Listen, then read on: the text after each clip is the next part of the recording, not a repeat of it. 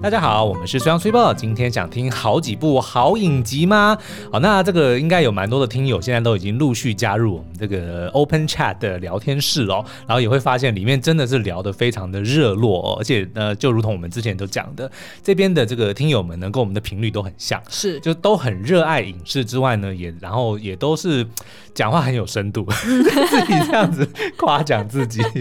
重点是呢，也都很尊重彼此啦，嗯对，所以的确是一个非常舒服的环境哦。那在这里面呢，除了会聊我们就是每一集所谈的这个主题的作品之外呢，当然也会衍生出怎么了呢？ 而且他们通常呢，就是会聊我们当天上的节目，就是大概就当天而已。 对，然后后来就后开始面歪楼后面就开始歪楼。但是呢，哎，也不一定哦。他歪楼到隔周，又会突然联想到说，哎，上一次上礼拜是不是又聊了那个什么人选之人？哎，人选之人我刚看完，然后怎 么样怎么样， 又再回回去来聊。其实对对就是一对个很很舒服、很自然的一个一个地方，可以让大家好好畅聊，就是影视作品哦。那像比如说我们前两集因为都聊了那个 Netflix 上面的人性大不同嘛，对嗯所以当然就从里面的比如说 AV 女优啊，比如说体位啊，比如说等等自慰 啊、这些这种非常刺激的话题呢，就延伸出哎，诶那这个同性对，因为这个前面嗯大部分都讲异性之间的嘛，对嗯那同性比如说是女女 OK 还是男男 OK 呢？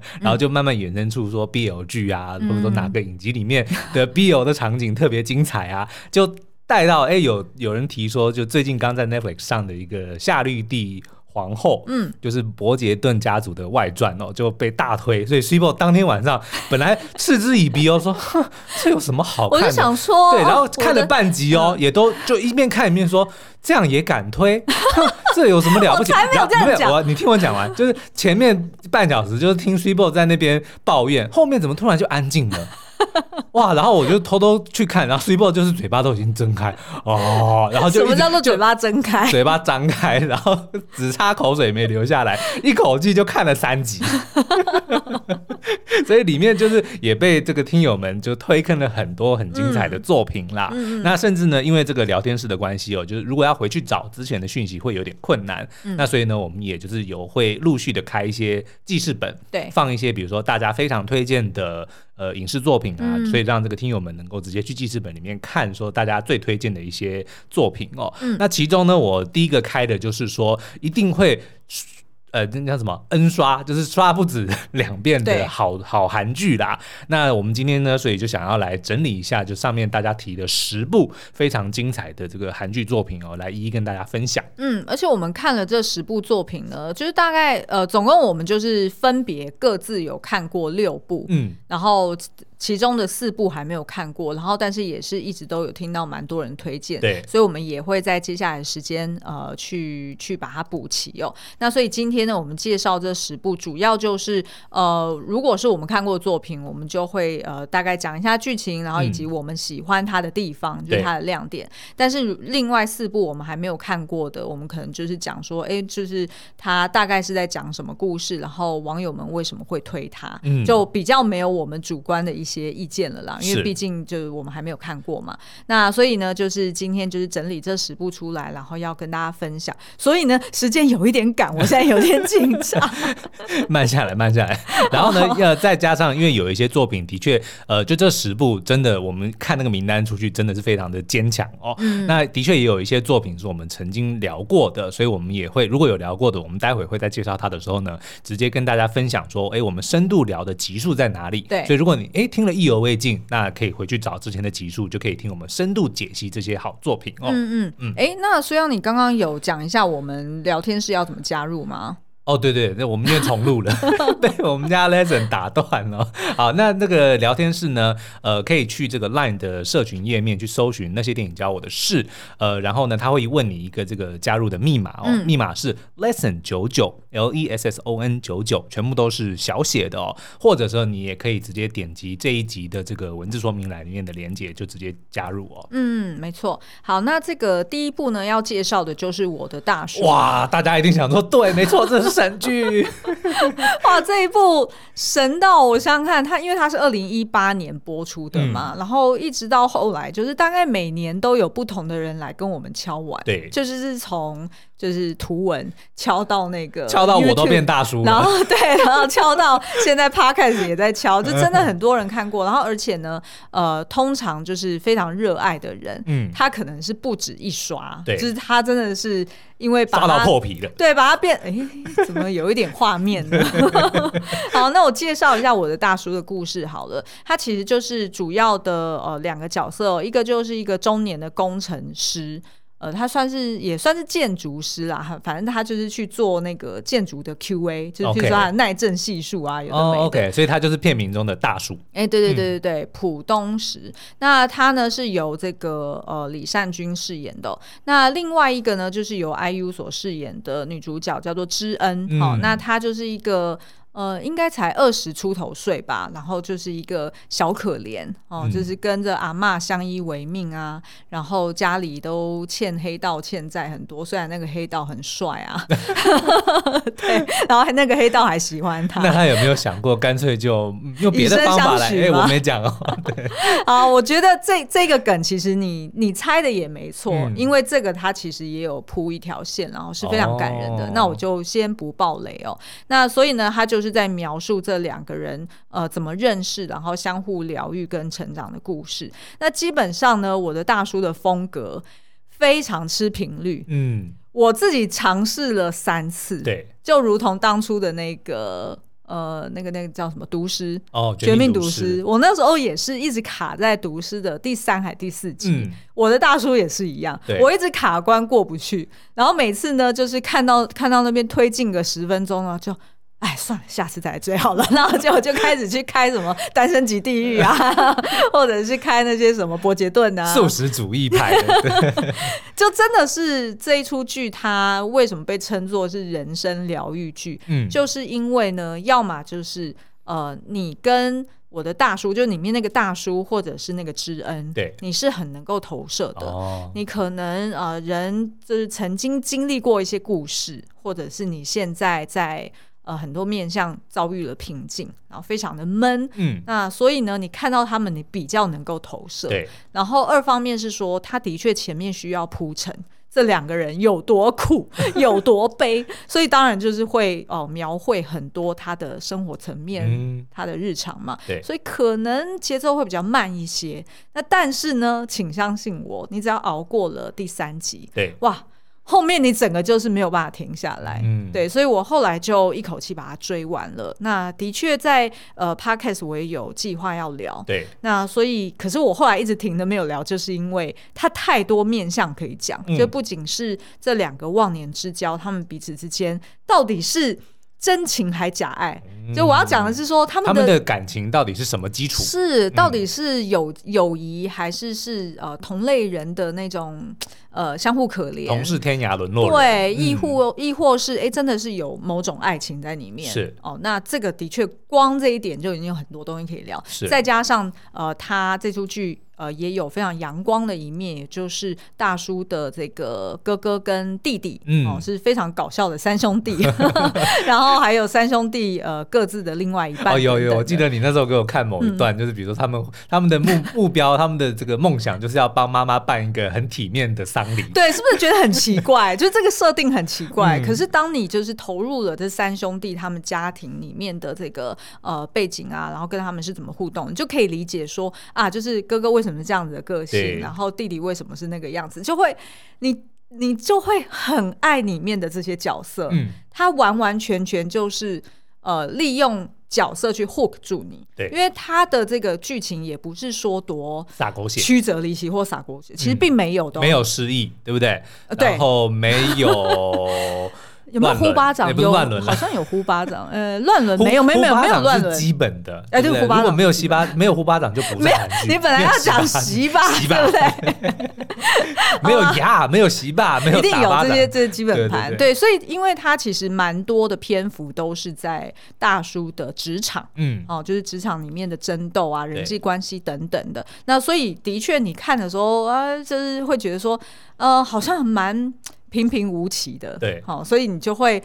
不太确定说哦是不是够戏剧化可以追下去，嗯但是它真的就不是那种戏剧化的类型，对，所以可能真的是需要预留一点时间，一口气好好的把它追下去。嗯好，那所以这个是第一个要推的我的大叔。才一集就已经讲到哎十分钟了，糟糕糟糟糕糟哦没糕关系，好我们是加快速度。然后第二个，我的出走日记交给你好了。好，那很多人都说呢，这个我的出走日记呢，就是我的大叔的续集哦， 是是因为呢，是嗯他是同一位编剧，就是蒲海英的作品哦，所以呢，的确一开始的氛围呢，非常的像，然后呢。根据 s h i b o、哦就很跟闷就是真的两很部都闷看过的 s h i b o 讲说呢，他只是把我的大叔里面的角色重新打散，重新重 哎、新其实是的，分配，其其对不实对是的。对那对对但是呢然后性转性转嗯是性转，可是 呢，我们觉得这个至少我认为我的《出走日记》真的是我看过这辈子剧本写的最好的神剧之一啦。嗯为什么呢？因为我刚好在追剧的这个前后呢，读了大量的这个哲学书，其中当然就是尼尼采啊，或者是一堆这个存在主义门大师的这个哲学哦。然后我就发现说，这个编剧他真的很懂尼采，因为他就把尼采的这些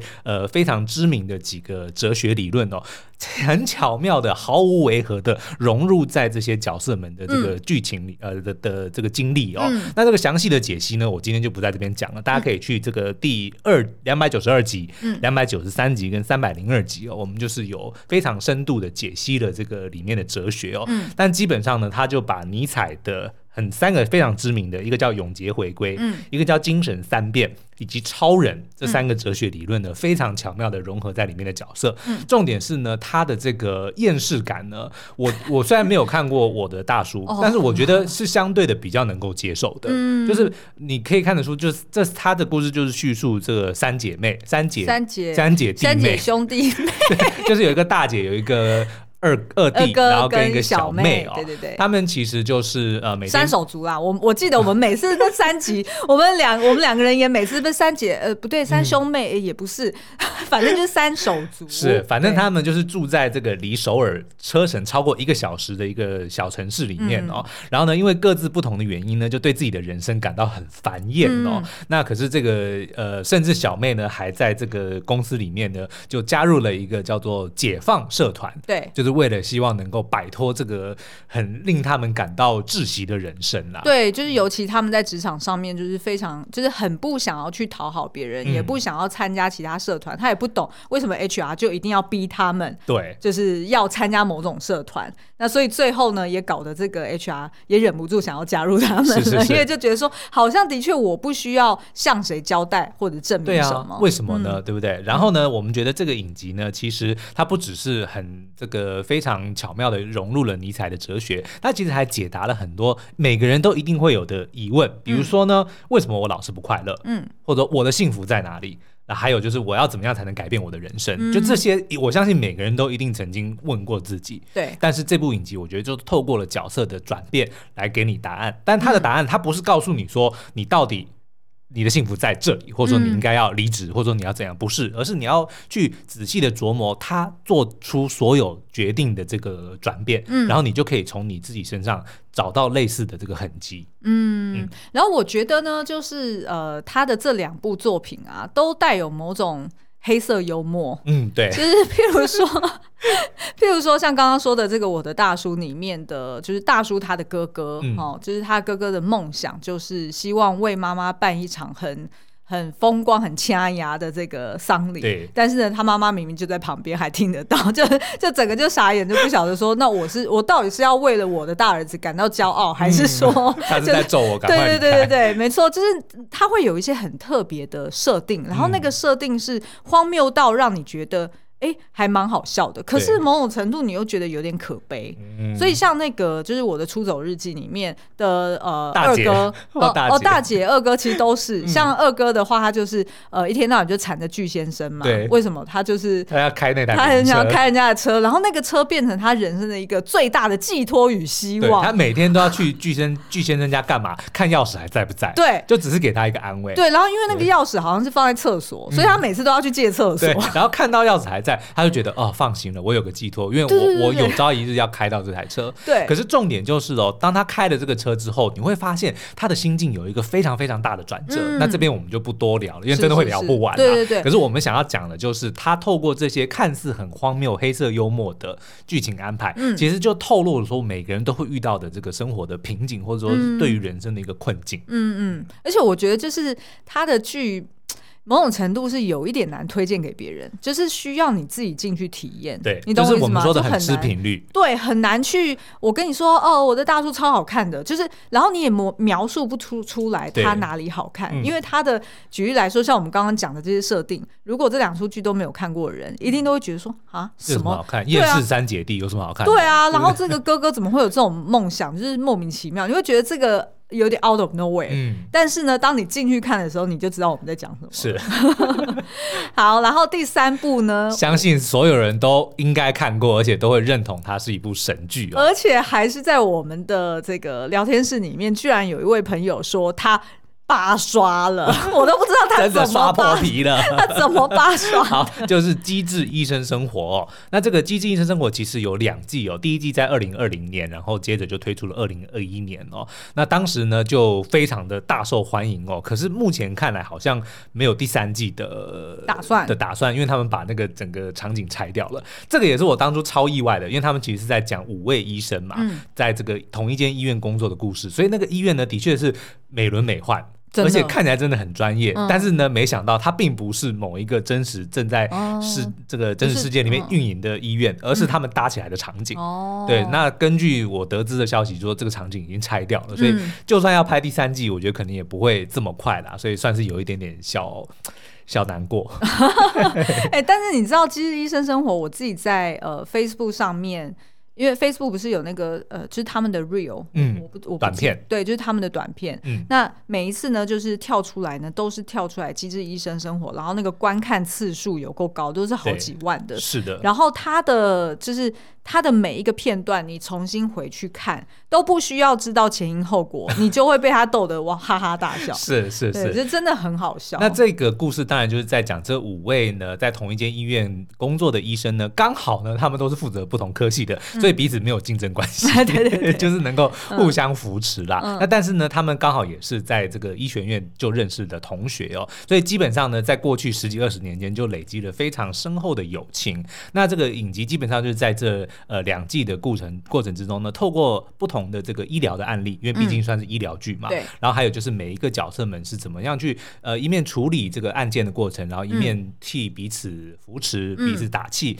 那最重要的呢，是因为他们在大学的时候就曾经组过乐团哦，嗯所以呢就会时不时的会穿插诶他们以前年轻时候的一些故事。嗯最重要的是呢，在每一集的后面都会有他们即现代哦，就嗯即使已经是四十四十岁的医生们，还是会挤出时间来练团，然后呢就是有发表会，就是嗯给我们的听众朋友就是过过就是耳朵想想耳福啦。嗯，然后而且呢，我自己后来研究一下，我发现这这几位主角他们其实都有在舞台剧或者是所谓音乐剧里面表演，所以他们自己本身是很会唱的，嗯对，然后也会玩乐器，呃，尤其是像田美都。其哦实他超会唱，但是他在剧中又要表演他是一个音痴， 其真实是是委屈他了。 对对对。然后还有另外一个角色郑少女，嗯，那郑少女她其实就是那个正经好了。对郑经好， 我我要讲的是，她其实就是那个她最近那个作品叫什么？我突然忘呃，记浪。漫速成班，哎、，对，《浪漫速成嗯班》里面的那个郑少女啦， 反正我每次都叫她郑少女。反正就是呃，她呢其实好像是唯一一个本来是没有在唱音乐剧的，嗯但是就因为这一出剧，所以呢就有点像是被其他人影响了，然后她后来也去演音乐剧了。哦，对这个是我 OK 知道的一个小小的彩蛋。是，那这个医疗剧，我觉得它的特别之处就是，呃，非常的日常对，非常的吃货，然后非常的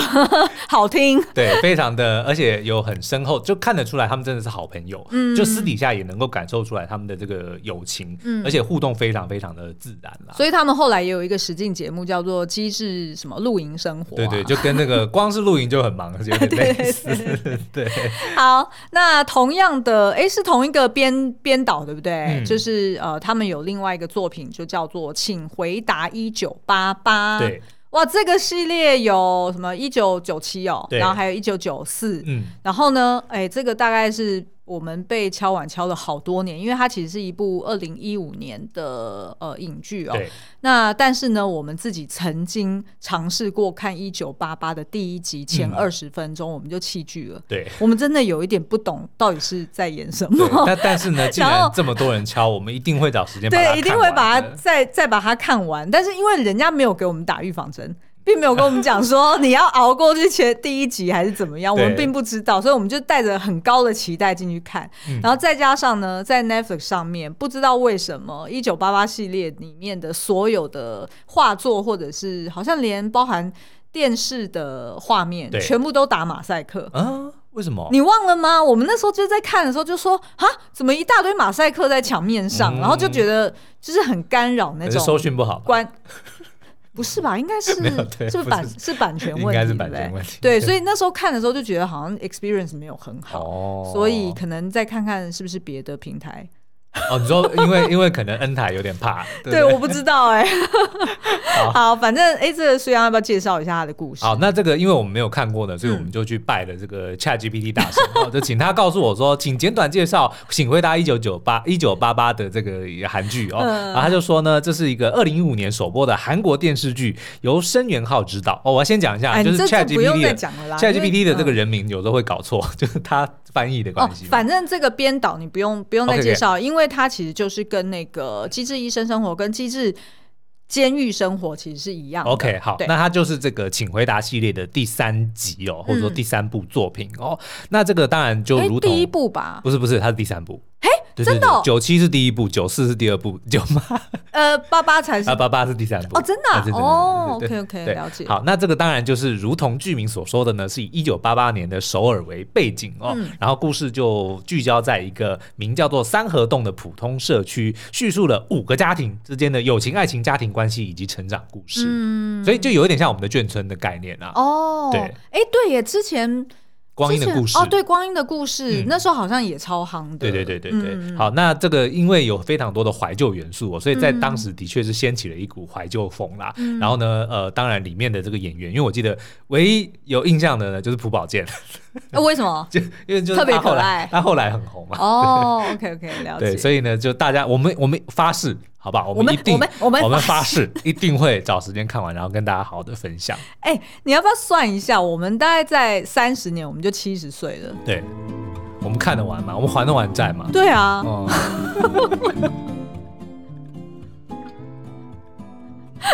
好，再来《机智牢房生活》，那它是呃一部二零一七年的韩剧哦。那刚刚就有提到说，就是它的编导是呃同同一个主创团队。嗯，那他的故事呢，就是在描述一个职业棒球手，因为呢一个意外事件，我记得好像是他妹被人家 molest，呃，哦被人家算是性骚扰还是性侵害对，然后所以呢他就出手对，出手了，嗯然后所以他后来就进监狱了，然后就是在描述说，诶，他在这个监狱里面跟其他牢犯一起过的生活，那里面的这个呃典呃不算是典狱狱长，卒算是狱卒嗯哦，就是是郑少 女郑少女，我觉得一点说服力都没有。太他太温柔了，就觉得好像只要囚犯你对他吼一下，他就会哦，然后 哦摔摔倒倒，然后了就可以逃逃狱 了。好，那这个我们也要先这个自自首哦，就是我们也还没看完，我跟你说，我们你还记得我们那时候大概看两集，嗯。然后第二集还看一半而已。对，嗯然后但是就我觉得不是因为不好看，我觉得那个时候是被什么东西打扰，被逼的得要先去看那个，对对对，我然后记就得没有再是回来了。我记得对，是，所以对不对不是它本身不好看，嗯嗯嗯而且呢，后来因为那个时候其实我第一次看到朴海俊，就是那个朴海秀，嗯就是那个对男主角。嗯但是后来因为他又演了这个《鱿鱼游戏》啊，又对演对对了这对个对《纸房子》韩国片，就其实就变成非常红的明星哦。嗯所以我觉得，如果现在带着对他的认识再回去看《机智监狱生活》，应该会觉得很有趣。哦对啊，也是哈，然后又更认识了郑少女，因为那时候不认识嘛，哦，所以就等于说演员不熟悉的情况之下，就比较少了一个动力。哦，有这个可能，对不对嗯的确是，所以像很多剧也都还是会需要找那种大牌对来，比如来说许光汉，哦，我要看，我要看，我要看。 好，然后下一部鬼怪， 嗯，啊，鬼怪这个我追完了，对但是我大概追完两年多，所以目前也有点忘记，所以如果要聊的话，又要再回你去只记重你只刷记得孔刘很帅，就是很帅。但是呃，好，我先介绍一下他的剧情好了。他的故事呢，呃，孔刘所饰演的这个主角就叫做金信，他就是一个鬼怪啦。那他呢，就是因为被呃诅咒要永生，那所以呢，他要解除这个诅咒的话，就必须要找他的新娘。嗯那所以后来呢，他就认识了就是金高银所饰演的一个少女哦。那这个少女呢，你就想象她就是有点像欢乐版的《我的大叔》里面的知恩。哦，就等于是说，她也是很悲惨的一个孤儿，但是比较乐天一点然后哎、比较乐天一点，然后也比较活泼一点，然后再加上大家想象金高银笑起来有多阳光，嗯然后又比较高， 为为什么又比较高这件事会形成一个让他比较阳 光的一因为个 它比较接近阳光。 向日葵的概念，哦，我又可以想象明天的这个聊天室里面，一定要本本集金句， 因为比较高，所以会比较阳光。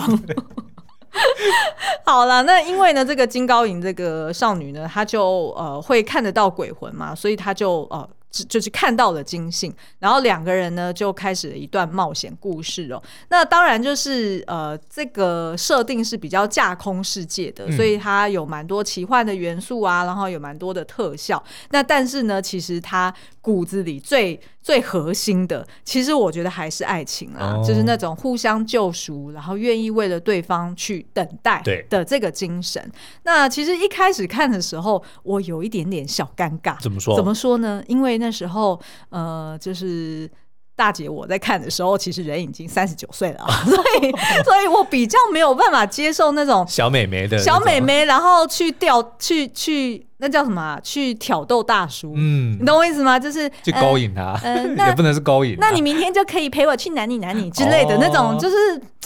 我我有点难以投射，或者是难以跟他一起爱上孔刘。对但是后来呢，慢慢走走向这个影集的后半段，他就是慢慢从那种很阳光、很欢乐，嗯诶、然后就是很少女般的梦幻感，对然后马上就是收敛到就是有关生死、有关哦命定，对，然后有关呃等待。就等于说她懂事了，她对对对知道对对生然后命的一些无常。对，然后然后再加上，因为它里面有男二的角色，就是由李栋旭所饰演的，这个是一个死神嘛，嗯他就是专门要去，有点像是给人家喝孟婆汤的概对念。所以在他的这一条线，会有很多生死议题，或者是人在死之前的一些遗憾的议嗯题，慢慢的带出来了，然后再去呼应到后来这个就是金信，就是这个鬼怪，他要对怎么为了这个女主角去牺牲，所以。当这一条线慢慢走向就是后面的这样子的嗯尾声，然后再加上最后一个 twist，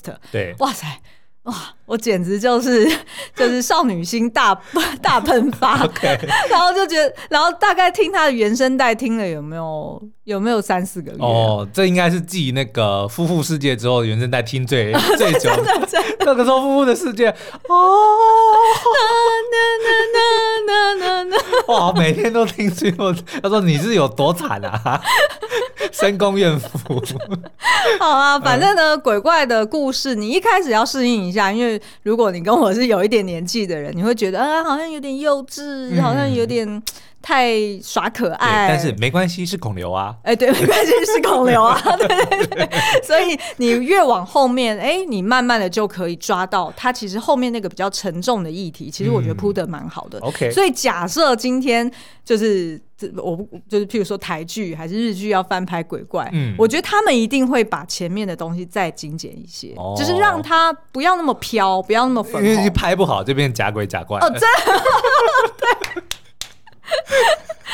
对，而且少了孔刘，嗯你就会觉得啊哦，ouch，就是对不对？就是很难浪漫的起来、哦，啊。哎、那可是好，我们现在跳就是岔开话题。好岔开话题台湾谁可以？哦，嗯，你不是很爱温真豪？他是他，哎、哦搞不好可以哦。我想想哦，我想想，嗯鬼怪呢，他这个角色是有一点潇，就是很潇洒。然后，毕竟你要想象，他可能活了千年，对，所以他一直都没有爱人，然后他就是。哦，他有一点像那个你之前推的那个吸血鬼的动画，嗯那部叫什么？就是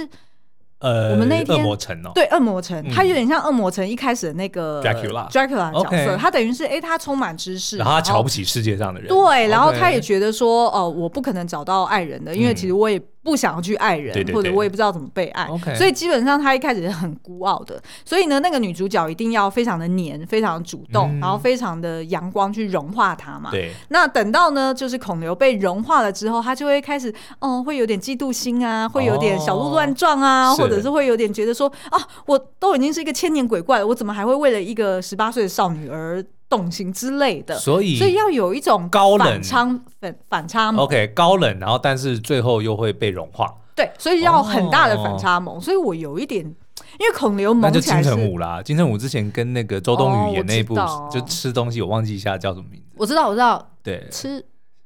吃，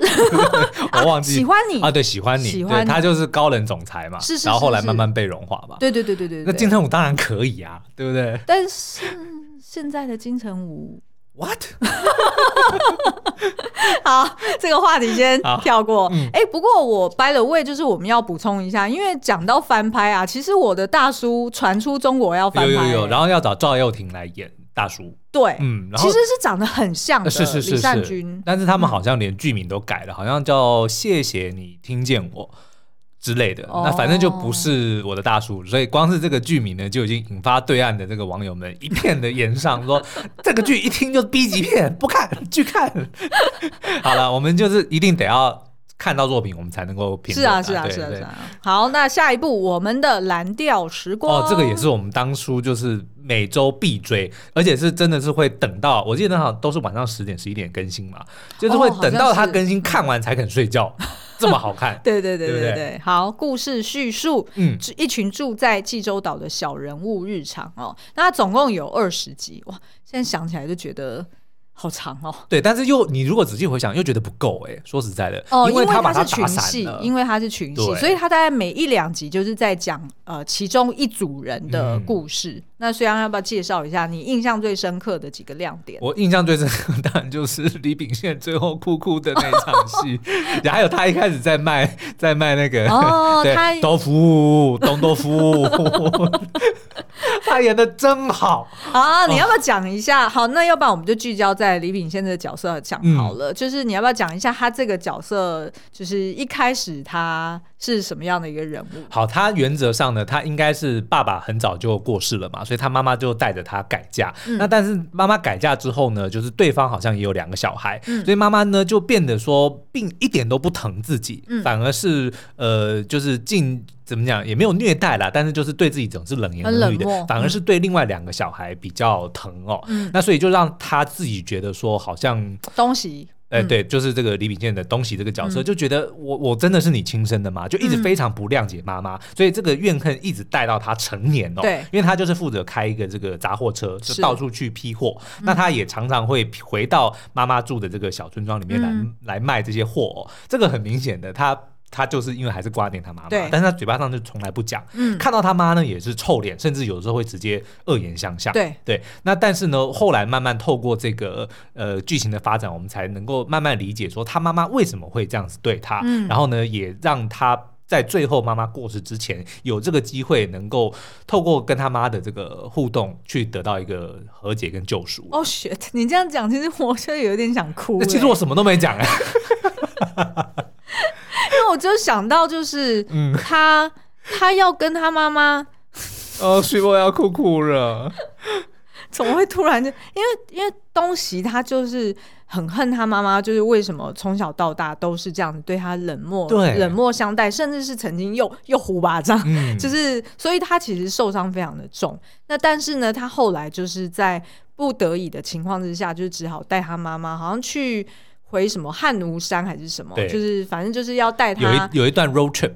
对，有一段 road trip，嗯然后在这段 road trip 上面，他才理解到说，哦，原来他妈妈的个性是怎么样，嗯以及他妈妈的童年有多凄惨，然后以及他妈妈后来为什么要改嫁，其实是什么样的用意。嗯，而因为这对母子，他们其实都不善于表达。对那因为他妈妈毕竟也是文盲，就是没有没有受过教育，所以他妈妈其实很多的苦，他也不知道怎么讲。嗯所以很多时候都要靠东西去问，对然后有点像是在哄小孩一样说啊，那你那时候为什么这样这样？这对样对对，啊，那你那时候他为什么妈也不一定这讲样得出来。对他妈妈也无法描述的出来，所以很多时候是靠呃他们两个人的行为，嗯去让观众理解到说，哦，原来彼此有这样子的一个背景跟转变。对那这个其实是因为我们现在自己也在尝试做编剧嘛，嗯那所以我们就常常那边就是绞尽脑汁想说，要怎么让观众知道说这个人有什么故事，嗯而不是透过另外一个人去讲去转出来述，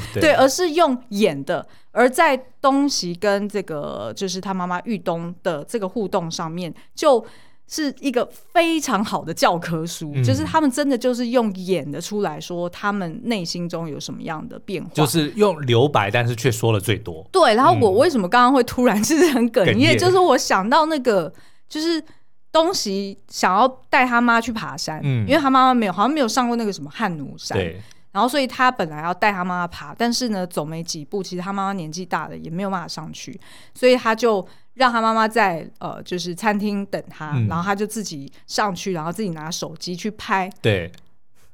想 到要哭了，就自拍。哇，这个对那那一段我不知道怎么可以演到这么的动人，因为一句他是话都李不用秉说宪，啊，李秉宪真的没话讲。真的没话讲对。所以他其实就真的就是从这种行为很极端的中年人身上去点出童年创伤对一个人的影响有多深刻，然后以及呢，就是他最后要怎么去。其实是跟自己和解，而不是跟妈妈和解。没错，没错。然后我们也在这个之前的这个呃讨论里面呢，就是有说，哎，看得出来呢，呃，这个编剧应该是用了很多这个荣格的这个原型。角色原型的这个理论哦，套用在很多角色身上，所以大家有兴趣呢，也可以回去听那个集数哦。嗯，好，那呃，诶，但是你也没有哦整理嗯好、我一下忘记集数在哪里，待会就放在这个说明栏里面啊。好，OK OK，, OK 好，那再来就是，诶，我亲爱的朋友们，这个因为我们没有看过，所以可能就只能介绍一下说，因为它是一样的这个呃，我们的蓝调时光的这个炉边啊，嗯就是卢锡金所呃编就是编写的作品。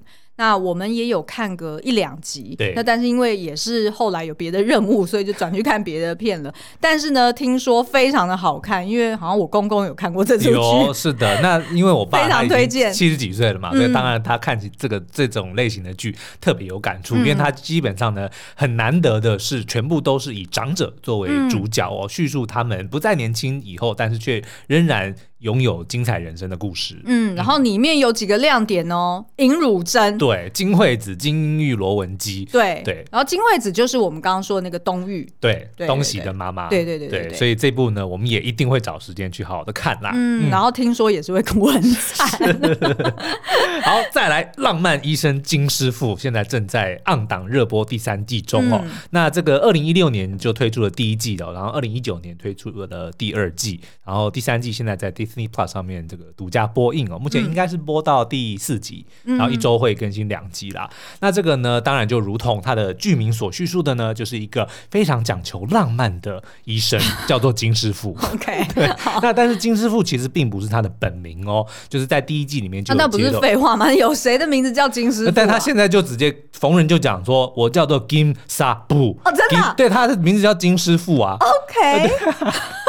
他的他的医生袍上面就绣的金沙哦、布。 s o r r y 因为我没有在追，是这这这一出是苏央负责追的，对对对所以我不知道有这种设 定。好，那但是他原本呢，其实是这算是韩国最知名的一个外科的手术医师哦。那但是呢，就是因为这个体制的关系呢，就遭到陷害，就呃被迫也不是被迫啦，他就被赶走了原本的医院，然后他就隐姓埋名，改名呢到了一间这个乡下的小医院呢去当这个外科主任哦。那但是呢，这个剧情基本上就是在描述他，呃，因为他是算是比较年长的一点的医生哦，所以呢，都一定会配给他几位年轻的医师。所以除了基本的，就是每一个案例的这个医疗的过程，哦，所以要他先也是讲单元剧啊吗，它也是它不是单元剧，但是它就是摆 case，就是比如说每一次都有一个什么什么新的病患进来啊，需要动手术啊。哦，那就跟《非常律师与鹦鹉》一样啊。呃，基本上是就是有病例啦。哦那但是我要先跟大家讲哦，就如果你是怕血腥场面的人的话，这一部呢，他我真的觉得他的那个道具做的太好哦了，我都在想说你是不是直接就放一个人体在那边解剖，因为它有些很细哦，而且它哦术语非常非常的多。 OK，对，所以你就会看到，因为他每次讲一个术语，对它下面就会有那个韩文的那个解析嘛，哦对就一直不断的闪，一直不断的闪，然后你都来不及读， 来不及读对，对来不及读。对，然后呢，他就真的很细，比如说缝神经，他就直接就是有看，你看得嗯哦到真的两根神经在那边缝，哦然后就接起来。嗯那他这个道具做的很细，非常就如果你是喜欢看这一类这种细节型的话，你会非常的爱。哦对，那但是呢，因为刚刚有讲说他是以这个呃年长的这个医师嘛，所以会他会配给他几位年轻的其他的医师，对，就是有点是跟他学习。嗯那但是金师傅这个人呢，又是非常的臭屁，然后嗯脾气又很臭，嗯所以就是很难搞的一个人。所以他虽然呢是呃性情中人，然后也技哎术是不非是常的跟那个什么豪斯医生很像嗯？对对对，有点像，很像哦有点像，嗯对。然后呢，就会看到那个年轻的医生一开始非常不服他，然后最后都是去，就是看到他的这个神乎其技，哦嗯然后慢慢的被他独特的方式给感动，然后就会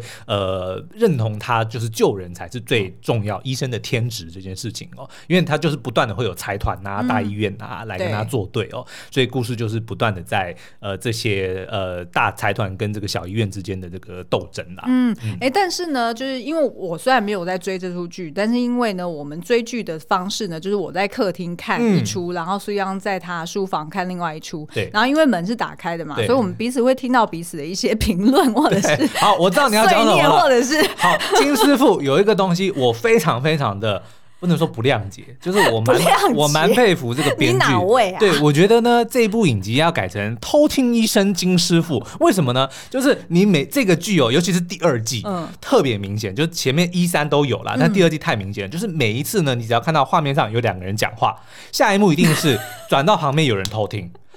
每一幕戏，我跟你讲，乐此不疲哦！一场一一一集里面可以出现五六次这样的是场景，谁在乐啊？是编剧在乐 吗？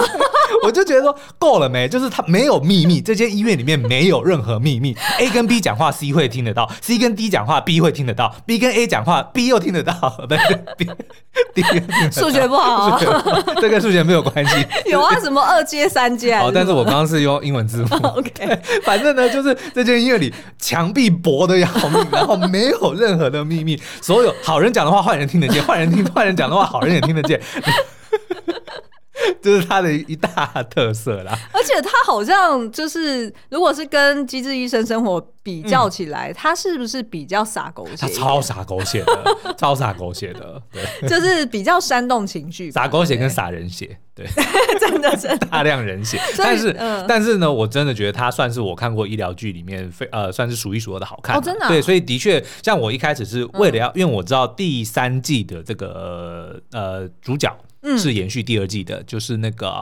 呃什么社内相亲的那位男主角。搭上李圣经，哦哦哦哦哦对我一下忘记哦他的我知名字，道抱我也歉抱忘记他歉，名他是第二季的男女主角，跟李、哎跟李圣经嘛，你知道这个男主角可是要去演韩版《想见你》哦跟许光汉的角色哦哦。 ，OK，但是那我们 OK 一直到现在都讲不出来人家的名字。 呃，李子 维，对，李我是在讲那个演员的名字哦啊。，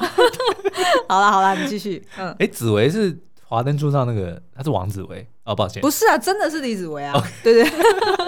啊，哎，我要讲什么？然后哦，女主角是李圣经，对对对那第三季呢，就是这两位还是回归，嗯对。那所以我那个时候就是为了要延续剧情，我就只先看了第二季，我第一季跳过，嗯因为第一季好像二十集，然后第二季是十六集。那哇可是呢20集，对，就是我在看完第二季，然后追上第三季的这个进度之后呢，嗯我忍不住又回去从第一集从头看，第一季的第一集从头看。哦然后因为呢，第一集的男主角是那个刘演习啊，对就是《机智医生生活》里面的、那而个且好嫩哦，那时 候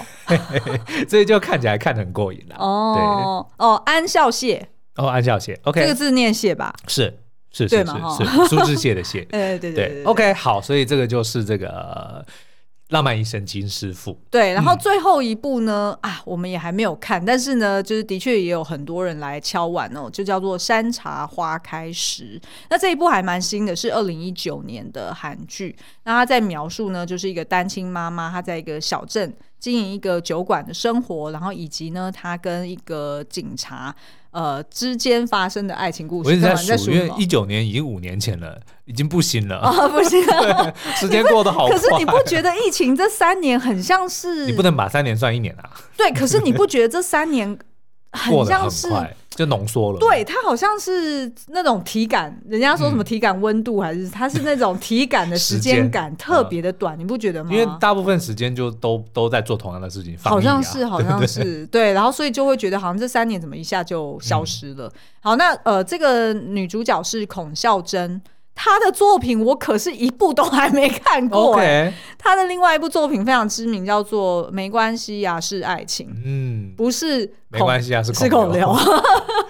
听说也超好看，然后对好像也是炉边的作品， 嗯，对，所以也要补一下好。然后男主角是江河娜，我很喜欢。那那我们第一次认识他在卫生，哦，对对对，卫生对里对对面演他的那个主角算是劲敌啦，嗯嗯嗯，好，那所以呃这一出也推荐大家可以找时间去看哦。所以以嗯上呢、就是这十部呃我们的这个千位听友们一致推荐要 N 刷的神剧。，对，那这还只是韩剧片哦，所以我们嗯陆续呢还会再更新美剧啊、日剧啊、台剧啊等等的。重点是呢，还有 BL 剧。 大家如果去加入聊天室，就会知道为什么了。好，那再次跟大家讲呢，这个聊天室的密码呢是 lesson 九九 L E S S O N 九九，全部是小写哦。那我们今天节目就到这边喽，我们下次见，拜拜。